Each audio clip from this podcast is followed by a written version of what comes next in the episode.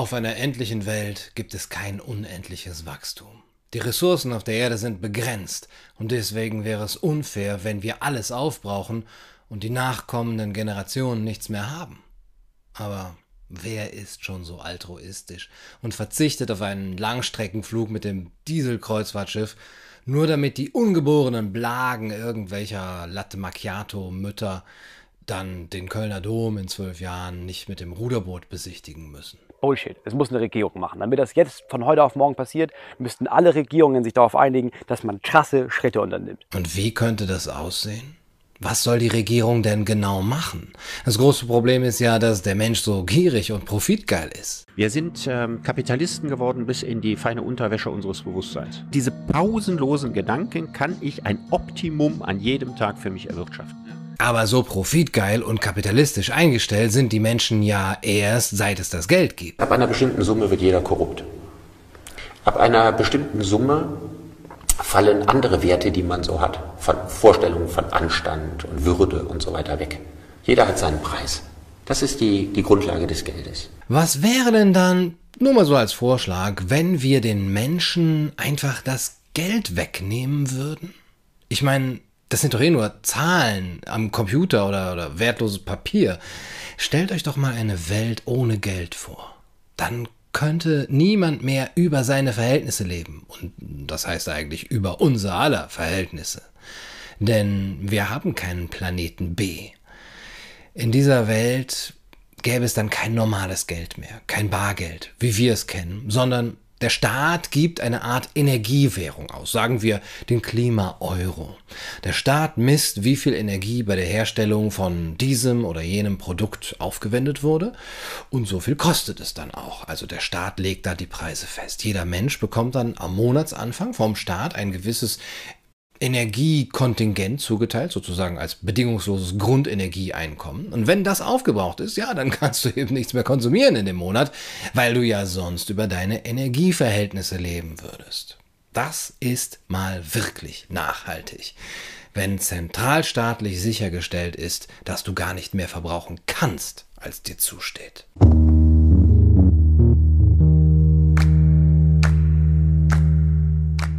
Hallo und herzlich willkommen bei Kaiser TV zum dritten Video aus der Reihe äh, Technokratie für Anfänger. Nachdem ich in den letzten beiden Videos ja überlegt habe, warum ich nicht mehr die Grünen wähle und welche philosophischen Grundlagen die Demokratie zu einer totalitären machen könnten, geht es heute tatsächlich um die Technokratiebewegung, wie sie in den 1930er Jahren entwickelt wurde.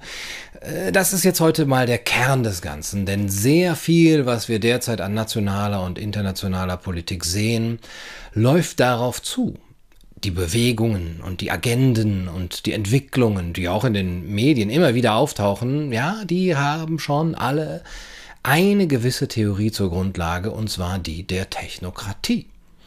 Mit Technokratie ist jetzt hier nicht die Herrschaft der Smartphones gemeint, sondern eine Regierungsform, in der Experten, also Wissenschaftler, Ingenieure, andere naturwissenschaftlich oder technisch fähige Personen anstelle der gewählten Politiker die eigentlichen Entscheidungen treffen. Also eine Herrschaft der Sachverständigen. Überall, wo Gesellschaften vor größeren Umbrüchen oder Krisen stehen oder auch nur zu stehen meinen, weil ihnen ein Schreckgespenst vor Augen geführt wird, also bei Wirtschaftskrisen, technologischen Herausforderungen, Unruhen, imminenten Gefahren wie Terrorismus, bei Ausnahmezuständen, da gab und gibt es Bestrebungen, den langsamen demokratischen Prozess durch nicht-demokratische Regulierungen zu umgehen. Ist die Demokratie zu langsam für eine radikale Politik in Klimasachen? Ich glaube, viele der demokratischen Wege, die wir gehen, sind zu langsam. Der amerikanische Autor Patrick Wood hat darüber ein paar interessante Bücher geschrieben, zum Beispiel Technocracy Rising, The Trojan Horse of Global Transformation. Darin zeichnet er die Geschichte der Technokratiebewegung der letzten 100 Jahre nach. Und um das besser zu verstehen, muss man sich, glaube ich, eins vergegenwärtigen. Bestimmte Menschen glauben tatsächlich, dass ihre Berufung darin besteht, die ganze Welt zu leiten und zu verwalten weil es von alleine nicht passieren wird, weil die Gesellschaft selber zu dumm und zu träge ist. So, klar kann man davon ausgehen, oh, wir alle Menschen ändern uns. Bullshit, es muss eine Regierung machen. Und diese Auserwählten glauben, dass es ihre Aufgabe ist, die notwendigen Schritte einzuleiten. Und dadurch verringert sich natürlich die Bedeutung der Parteien, der demokratischen Willensbildung und von politischen Entscheidungsprozessen. Aber die sind ja sowieso nur was für ewig Gestrige. Konkret bedeutet das, dass ein technokratischer Staat von nicht gewählten Gremien, Ausschüssen, Kommissionen regiert wird. Die Gesellschaft wird nach dem Vorbild eines Unternehmens gemanagt und dann gibt es dafür auch die nötigen wissenschaftlichen ja, Management-Techniken. Technokraten glauben, dass sie die Gesellschaft durch die Anwendung der wissenschaftlichen Methode so gestalten können, wie sie zum Beispiel in der Physik angewendet wurde. Gemanagt wird dann über kurz oder lang alles, denn der Technokrat sieht die gesamte Gesellschaft wie ein Uhrwerk oder eine Maschine. Und ein guter Ingenieur muss natürlich sich um jedes kleine Detail kümmern, damit die Maschine läuft.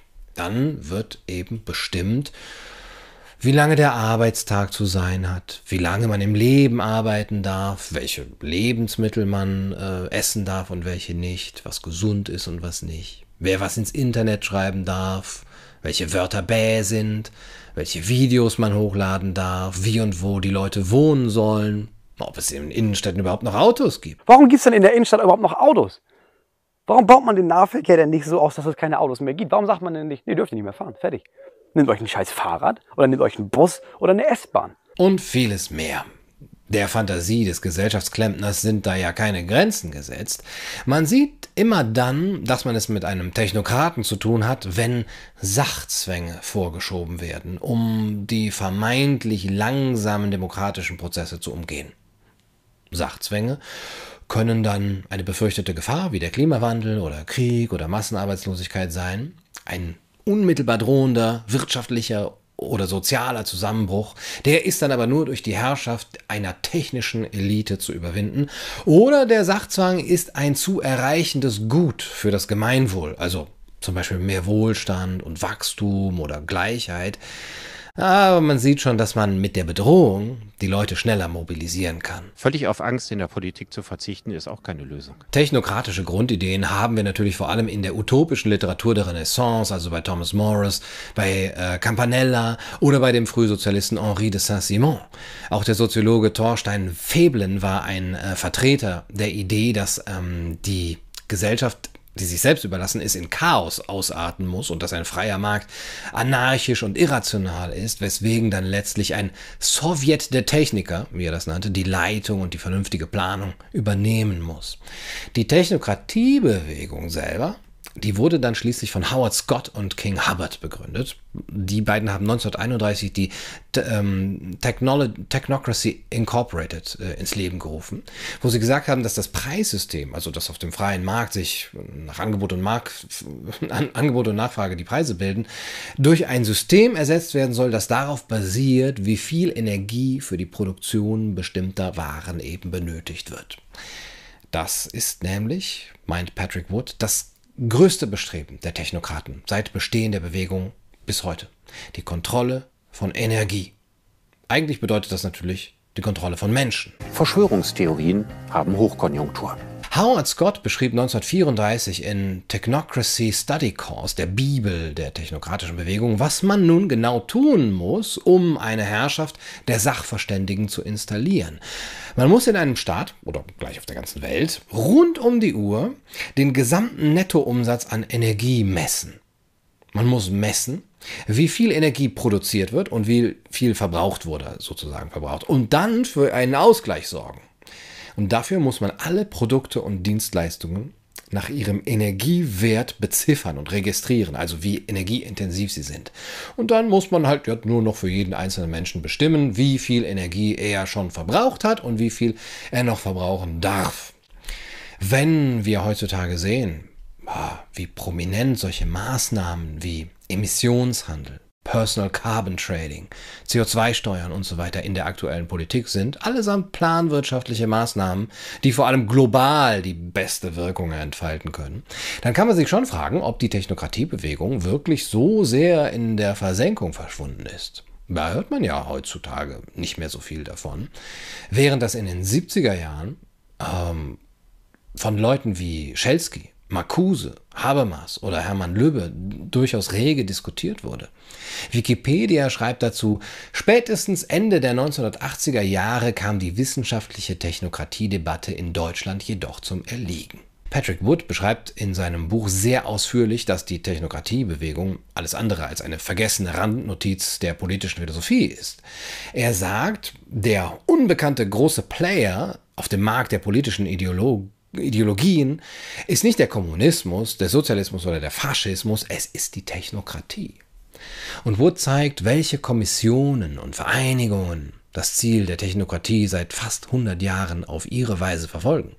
Zbigniew Brzezinski zum Beispiel, der Berater von US-Präsident Jimmy Carter, der fand die Ideen in den 70er Jahren ziemlich beeindruckend. Und ich würde mir darüber mal Sondersendungen und Eilmeldungen wünschen. Und heute sind es vor allem Stichworte wie nachhaltige Entwicklung, Green Economy, the Green New Deal, auch globale Erwärmung, Klimawandel, Agenda 21, Agenda 2030, äh, das Global Smart Grid, die Zinspolitik der, der Zentralbank, auch die, die Überwachungsmaßnahmen, die Smart Cities, alles planwirtschaftliche Elemente von Global Governance, die auf großen Konferenzen und Weltgipfeln beschlossen werden, wo neben den gewählten VolksvertreterInnen vor allem private Akteure wie NGOs, Privatunternehmen, Thinktanks oder Expertengruppen ein Mitspracherecht über unsere Zukunft haben. Aber alles dreht sich um Energie. Eine Steuer auf Energie ist im Grunde genommen die ultimative Steuer auf Leben und die ultimative Kontrolle.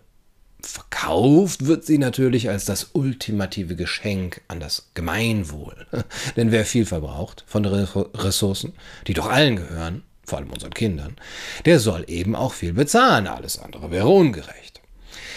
Der Grundgedanke dahinter ist der, in einer endlichen Welt kann es kein unendliches Wachstum geben. Ist ja klar. Und eben auch die Ressourcen sind auf der Erde ja sehr begrenzt und deswegen wäre es unfair, wenn wir alle Ressourcen aufbrauchen und eben unsere Kinder und Kindeskinder und Kindeskinder, also unsere nachkommenden Generationen, dann nichts mehr haben. Aber eben niemand ist von alleine so altruistisch, also müssen Experten alle Ressourcen auf der Erde zählen und sie eben jedem, eben dann jedem sein Kontingent zuteilen. Auch die CEOs der Konzerne müssen wir natürlich einfach mal bei ihrem Menschsein erwischen. Ich meine, wenn wir wirklich wollen, dass Deutschland eine völlig veränderte Klimapolitik macht, dann müssen wir letztlich auch die CEOs der großen Konzerne bei, bei, ihrem Menschsein erwischen. Dann können die Konzerne nämlich nicht mehr mir nichts, dir nichts einfach Ressourcen verschwenden. Also Aluminium, Gold, Lithium, Öl, Wasser und so weiter. Die Grundressource ist aber, wie gesagt, die Energie. Und diese Expertenkaste darf dann auch bestimmen, wie viel Energie wir noch für die nachkommenden Generationen übrig lassen. Ja, woher man das auch immer so genau bestimmen soll. Im Grunde genommen, wenn man davon ausgeht, dass die Menschheit noch ruhig bis zur Explosion der Sonne weiter fortbestehen soll, dann wären das eben noch ein paar Milliarden Generationen, für die wir jetzt hier sparen müssten. Äh, und dann müssten wir uns eigentlich alle sofort umbringen. Berührt mich sehr. Eine globale Herrschaft ungewählter Experten, die jedem Individuum auf der Welt einen Satz an erlaubter Energie zumisst. Ja, freilich zugunsten des Klimas und des Planeten und des Gemeinwohls, die Ablösung von Geld durch staatlich verteilte Energiezertifikate das soll schon groß schief gehen. Also in der Praxis könnte das in den Zirkeln der Macht allerdings so funktionieren. Hm, zuerst wird entschieden, was überhaupt das Ziel sein soll. Und dann wird eine Gruppe von Wissenschaftlern mit Hilfe von staatlichen oder durch NGOs finanzierten Institutionen beauftragt, dieses Ziel und die Schritte, die zu diesem Ziel führen sollen, zu rechtfertigen. Sozusagen vor der Öffentlichkeit. Ja, dass man eben da hingehen muss, wo man eben eh schon hingehen wollte. Und dann kann man auf die Forschungsergebnisse verweisen. Man kann sagen, die Wissenschaft ist sich einig und dann Achselzucken sagen, ja, was sollen wir tun? Wir haben keine andere Wahl. Es wäre Wahnsinn, der Wissenschaft nicht zu vertrauen. Warum suchen so viele Menschen ihr Heil in Verschwörungstheorien? In China ist die Technokratie übrigens schon sehr weit fortgeschritten, auch wegen des konfuzianistischen Erbes. Viel mehr als ein kommunistisches System ist es eher eine technokratische Diktatur. Patrick Wood schreibt, dass Technokratie Eigentumsrechte verabscheut, den Kapitalismus abschaffen will, Politiker und traditionelle politische Strukturen hasst und eine Utopie haben will, wenn nur endlich die Ingenieure und, und Techniker die Gesellschaft führen dürfen. Das ultimative Ziel ist aber immer eine wissenschaftliche Diktatur. Und die wird erreicht, indem die Wir Wirtschaftsstrukturen der Welt von der marktwirtschaftlichen Wirtschaft des Kapitalismus zu einer wissenschaftlichen Diktatur auf Grundlage eben dieser kohlenstoffbasierten Rationierung eines Rationierungssystems verändert wird. Das ist etwas, das bringt mich auf die Barrikaden. Da kriege ich richtig die Krise. In dieser Welt gibt es dann, wie gesagt, kein Bargeld mehr, sondern der Staat gibt eben eine Art Energiegeld aus und der Staat bestimmt dadurch alle Preise. Ja? Der, der Staat muss wirklich messen, wie viel Energie bei der Herstellung dieses Produkts oder dieser Dienstleistung aufgewendet wurde. Und dann kostet es auch so viel. Und jeder Mensch bekommt dann eben dieses Energiekontingent zugeteilt bedingungsloses Energiegrundeinkommen. Und wenn das aufgebaut ist, dann kannst du nichts mehr machen in dem Monat, ja, weil du eben ja so nicht über deine Verhältnisse leben darfst. Also ja, nachhaltiger geht's ja nun kaum. Ja, wenn zentralstaatlich alles sichergestellt ist, dass du eben gar nicht mehr verbrauchen kannst, als dir zusteht. Und wenn du dann im Monat weniger ausgegeben hast, als dir zur Verfügung gestellt wurde, dann kannst du das aber auch nicht sparen, für den nächsten Monat aufheben. Ja? Sondern deine Energiebilanz oder deine, deine Gutschrift, die verfällt. Die Menschen werden dann nicht mehr in der Lage sein, individuell zu sparen, Kapital aufzubauen, zu wirtschaften, zu erfinden und Wohlstand zu schaffen. Sie werden nur noch in ihren ja, klimaverträglichen Grenzen leben dürfen, aber das dafür nachhaltig. Alles nur für euch, ihr kleinen Hassschnuten. Manche Menschen erschreckt dieses Szenario so sehr, dass sie niemals grün wählen können. Und dann fragt man sich, warum die anderen das nicht so sehr erschreckt. Warum sehen Sie das nicht? Haben wir nicht aus der Geschichte gelernt? Von wegen zentralisierter Machtfülle, staatlicher Kontrolle und der Propaganda zugunsten totalitärer Regime? Einer Propaganda, die die Massen für sich vereinnahmt? Haben wir nicht 1984 und Brave New World gelesen? Wollen wir wieder wie die Schafe in die nächste Diktatur hineinlaufen?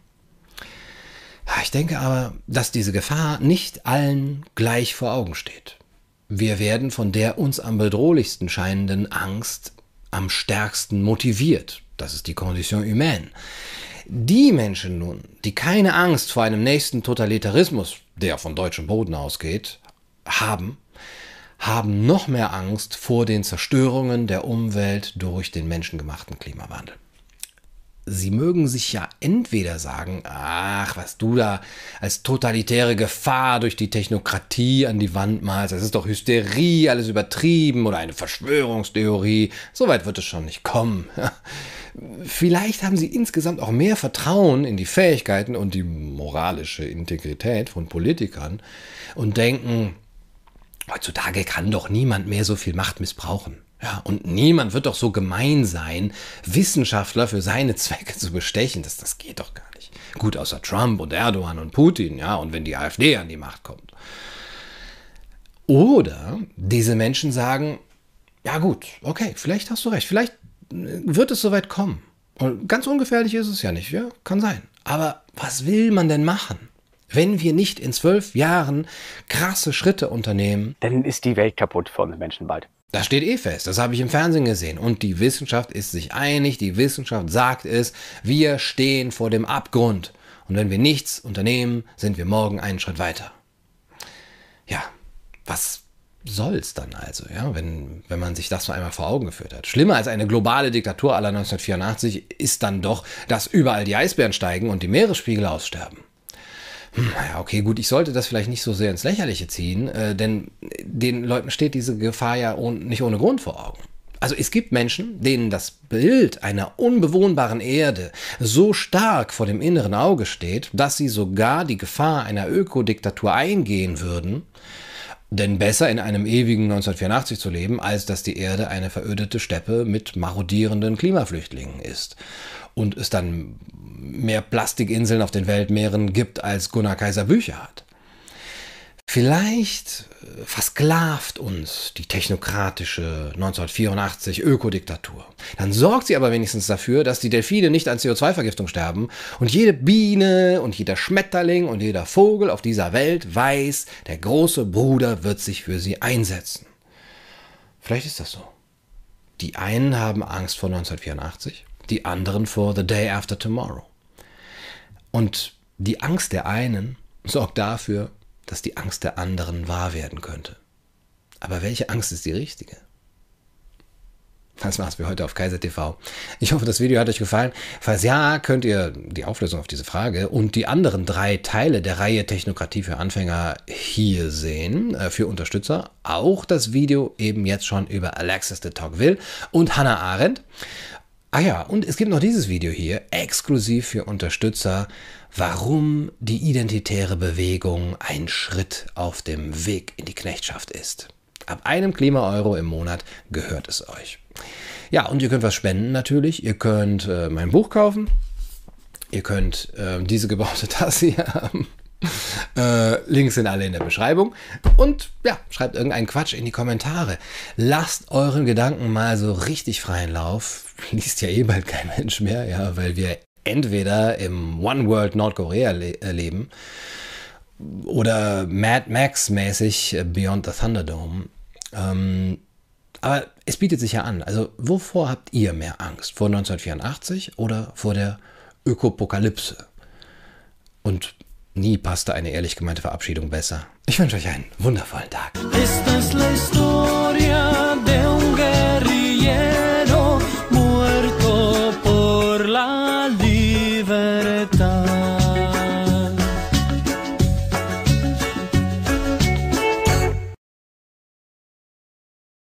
Denn wir sind die Guten und nicht die Bösen.